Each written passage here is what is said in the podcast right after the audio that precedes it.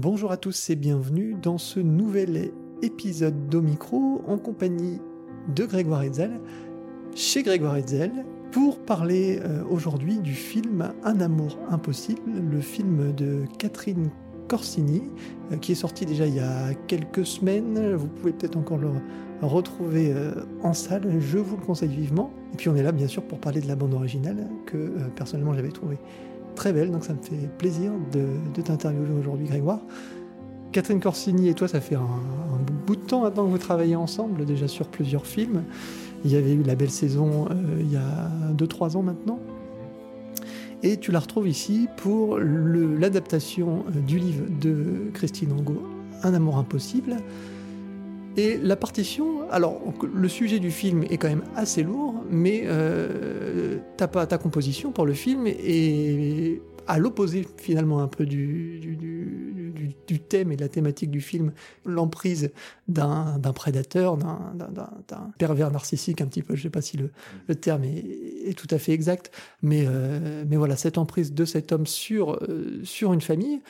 Et toi, ta composition est un peu à l'opposé de ça, je trouve, et elle est très solaire. Avant que ce soit... Euh, avant que l'histoire nous emmène vers cette perversion, enfin vers ce type enfin avant que le, personnage ne se révèle abominable, c'est avant tout une histoire d'amour quand même.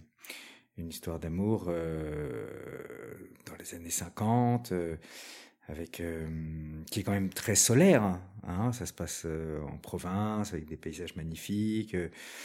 Il y a des lumières sublimes, enfin, comme ça, il y a des scènes au bord du lac, je sais pas si tu te souviens de tout ça, mais c'est quand même au départ, je pense, assez solaire, et c'est aussi le point de vue de, du personnage joué par Ephira, qui est très amoureuse et aveuglée hein, dans son amour. Donc je pense qu'au départ, on prend ce point de vue idyllique, à mon avis, de l'amour, euh, en tout cas musicalement. Et à un certain point, le film bascule quand même et la musique devient plus inquiétante, il me semble.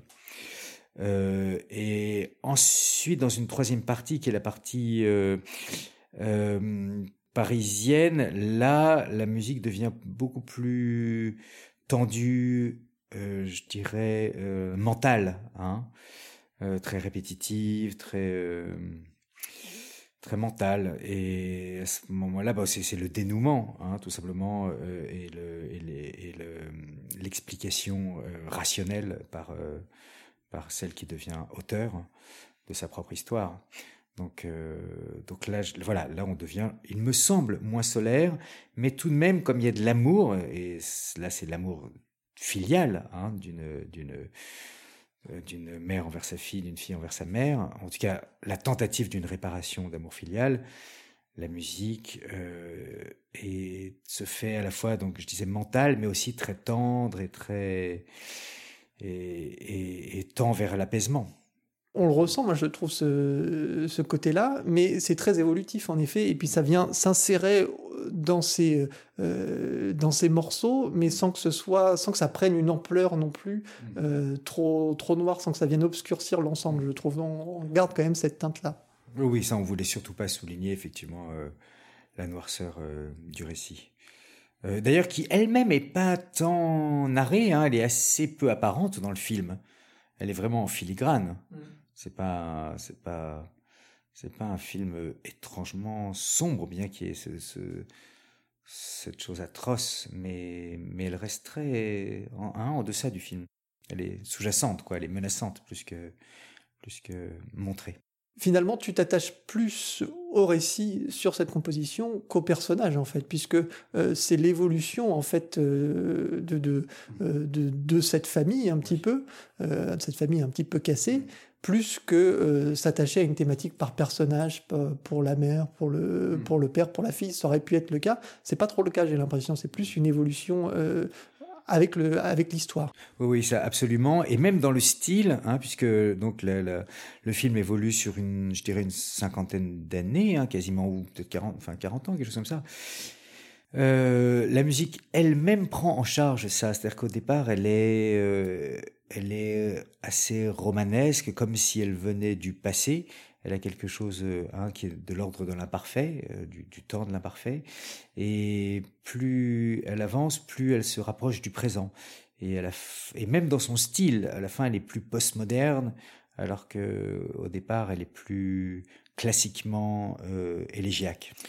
Euh, donc euh, tout à fait, on suit je suis vraiment musicalement euh, la narration, aussi bien dans le temps que dans la que dans la psyché des personnages.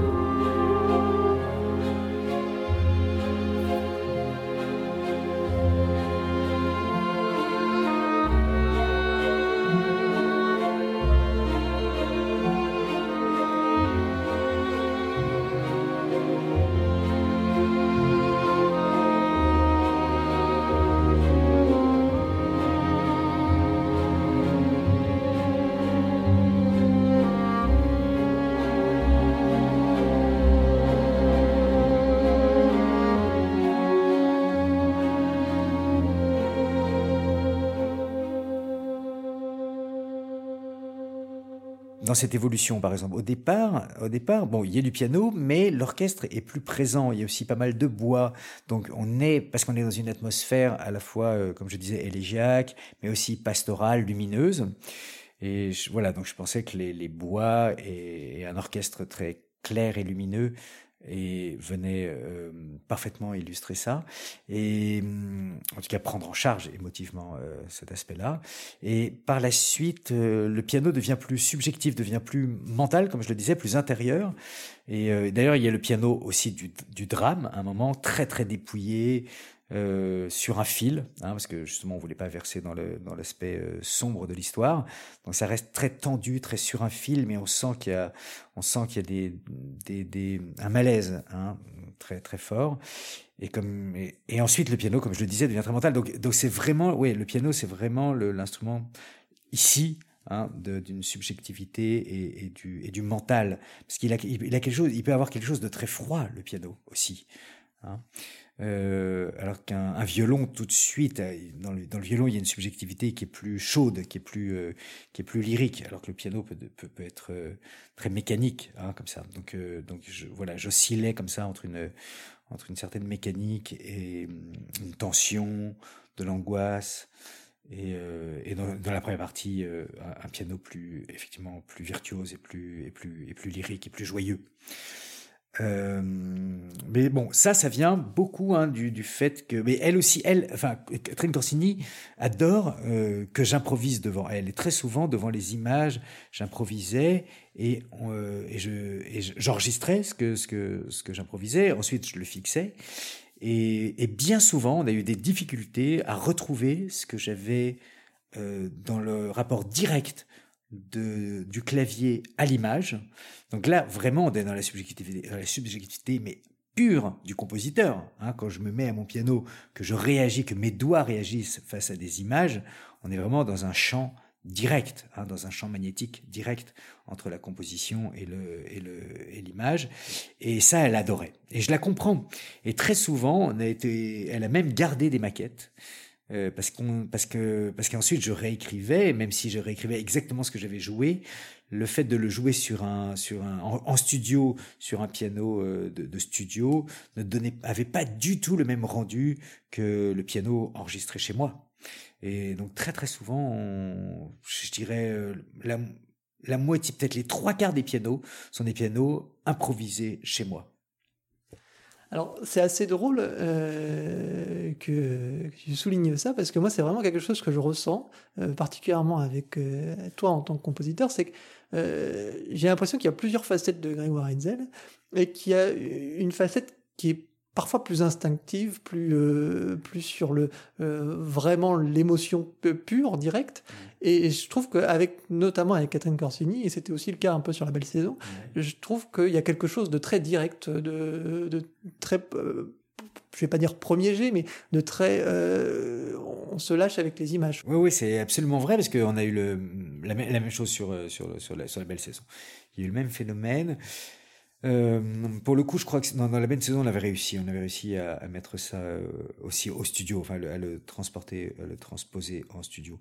Mais, euh, mais justement, parce que la musique était moins, elle était moins psychologique, enfin psychologique, elle était moins, moins subjective. Et non, mais là, ça a été vraiment, ça a été très très difficile parce que vous savez, caler un orchestre sur un piano improvisé, c'est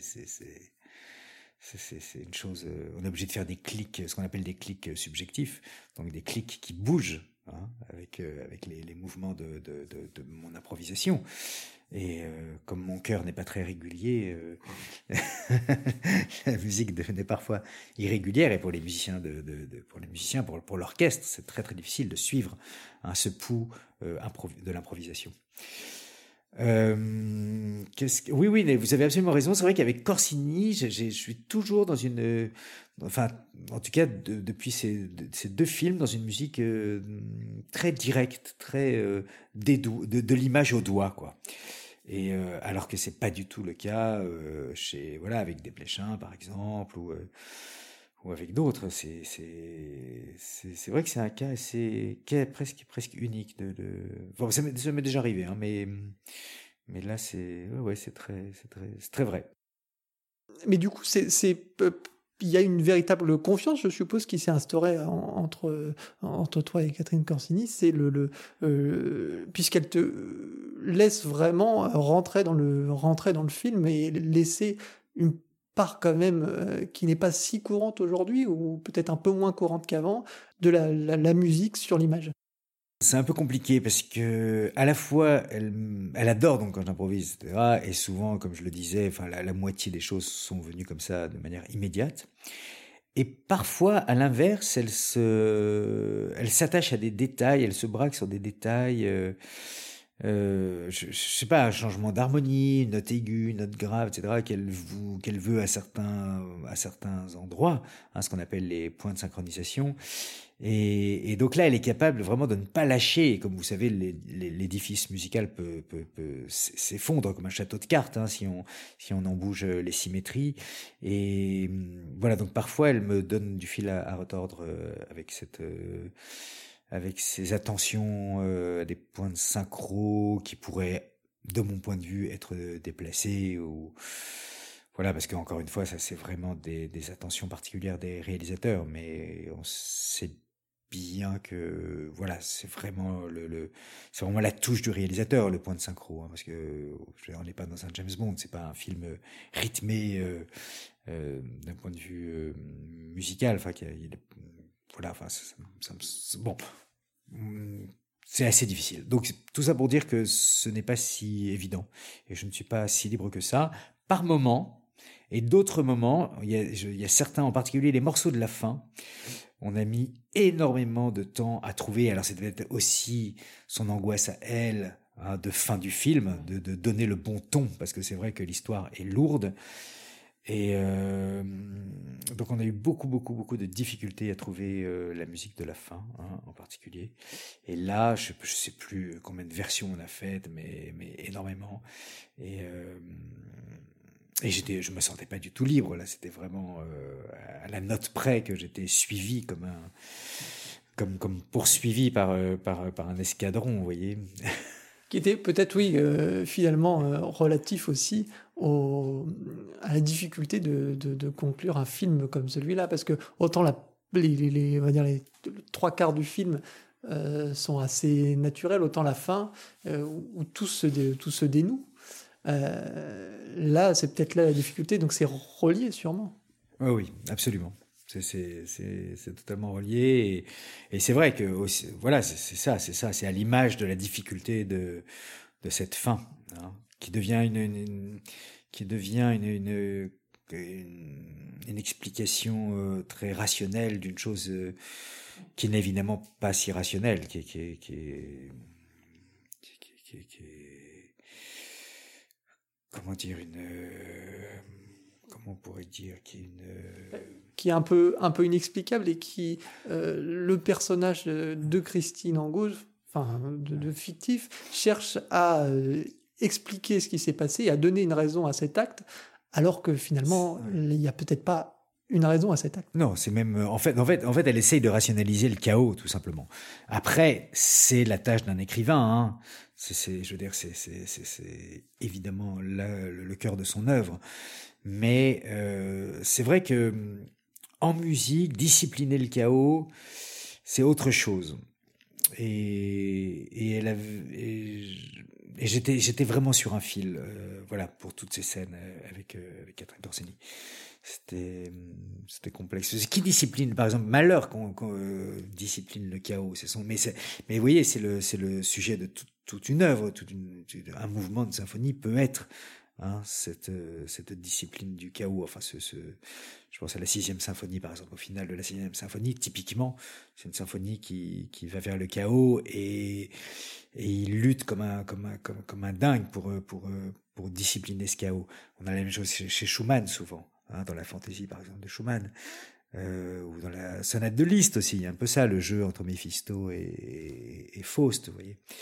Euh, mais euh, mais là on n'était pas du tout c'était pas enfin voilà parce que là je vous parle d'œuvres strictement musicales donc comme moi c'était un aller-retour entre une tentative intellectuelle de rationaliser un chaos qui est en plus une chose d'avant enfin qui est une chose plus plus plus plus longue et plus profonde qu'un simple morceau de trois minutes de musique.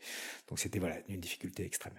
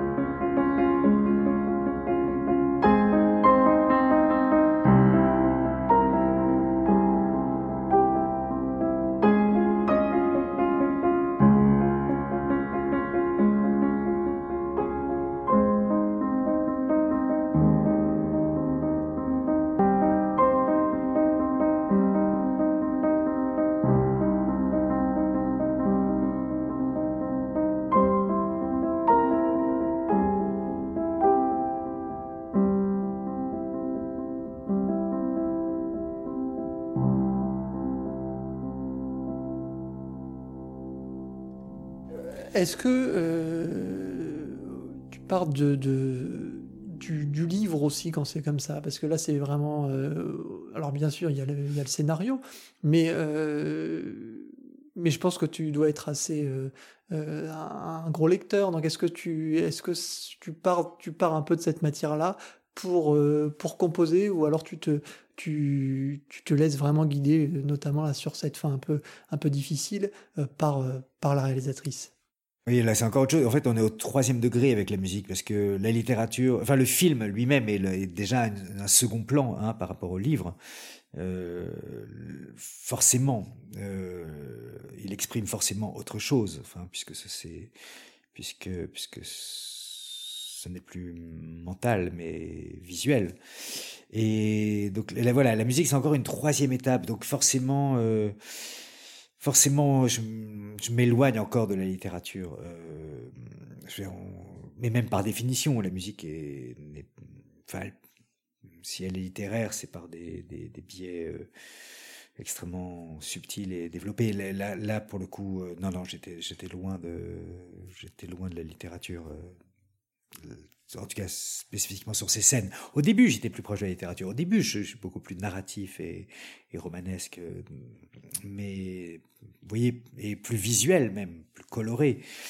Non, non, cette musique de la fin est vraiment, elle est mentale. Je sais pas comment comment comment dire ça. Elle est sur un sur un fil. Si, alors ce qu'elle peut avoir de où elle se rapproche effectivement de la littérature, en tout cas de, de, de, de cette de, Christine Angot, c'est qu'elle est, c'est qu'elle, c'est qu'elle a quelque chose à la fois de glacé, de froid et en même temps de très émouvant euh, dans, dans, dans cette retenue, hein, parce que c'est la retenue mentale qui crée euh, et rationnelle, c'est la tentative de rationalité qui, euh, qui, qui crée, je pense, cette, cette émotion particulière quand on sait que en dessous, et donc ce serait la même chose peut-être pour la musique, euh, dans la retenue harmonique, mélodique, rythmique, euh, peut-être qu'il y a justement le la complexité tout, toute la, tout le sac de, de, du, du, passé et de la et de, l'histoire profonde, complexe, longue des années, vous voyez, est retenu dans trois accords et, un rythme. Vous voyez ce que je veux dire? Donc peut-être que peut-être que l'émotion est là. C'est c'est le, le, cette chose euh, dans le dans le dans le dans la frontière euh, entre vous voyez la pudeur du d'un quasi silence et en tout cas musicalement, et chez elle d'une, oui, de la rationalisation euh, des choses. Hors de, ce, de, de, ce, de cet amour impossible, il y a une actualité aussi un petit peu récente, c'est euh, L'amour est une fête, et peut-être d'autres choses à venir? Oui, alors il y a eu L'amour est une fête que j'ai composé à peu près à la même époque que le film de Catherine. Et ensuite, j'ai travaillé avec Bertrand Blier. J'ai eu un immense bonheur à, à travailler avec euh, cette légende du cinéma et à redécouvrir ou, découvrir même euh, ces films. Vraiment, été, euh, je me suis rendu compte qu'on avait encore un génie du cinéma français. vraiment, c'est, je trouve ça. Enfin après, voilà, c'est, subjectif, mais mais j'ai été totalement sous le charme et je trouve ça grandiose. Vraiment, je trouve ces films grandioses. Euh, donc j'ai travaillé avec lui, j'ai travaillé avec Amanda Aster, un film qui sort en janvier. C'était aussi une merveilleuse expérience, un film euh, américain puisqu'elle vit à Los Angeles maintenant et c'est avec des acteurs américains, etc. Euh, donc j'ai fait ça. Avec qui j'ai travaillé aussi avec Nicolas Saada sur une série pour Arte. Euh, ça c'est pareil, ça a été alors pour le coup une expérience d'une grande liberté, comme avec comme avec Blier d'ailleurs. ça a comme Blier mon et d'ailleurs Amanda Ster aussi. Là ça a été trois trois moments de pure liberté qui m'ont fait renouer avec moi-même, ce qui est assez rare dans la musique de film. Et voilà, donc ça c'est les trois films qui sortent là en janvier. Et ensuite, euh, là en ce moment, je travaille avec Valérie Donzelli.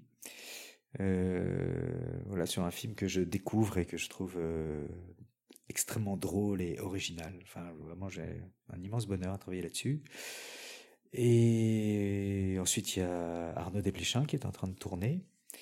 Enfin voilà, en tout cas, l'actualité est riche. J'ai beaucoup de choses. J'ai commencé aussi à travailler pour Martin Provost, qui tourne en juin, mais je dois faire des musiques euh, pour des scènes de ballet. Donc euh, je dois composer à l'avance. Euh, et même, il veut que je compose la musique à l'avance. Il, veut que la musique soit, soit déjà composée avant, de, avant de tourner le film. Donc j'ai aussi voilà, commencé ce film.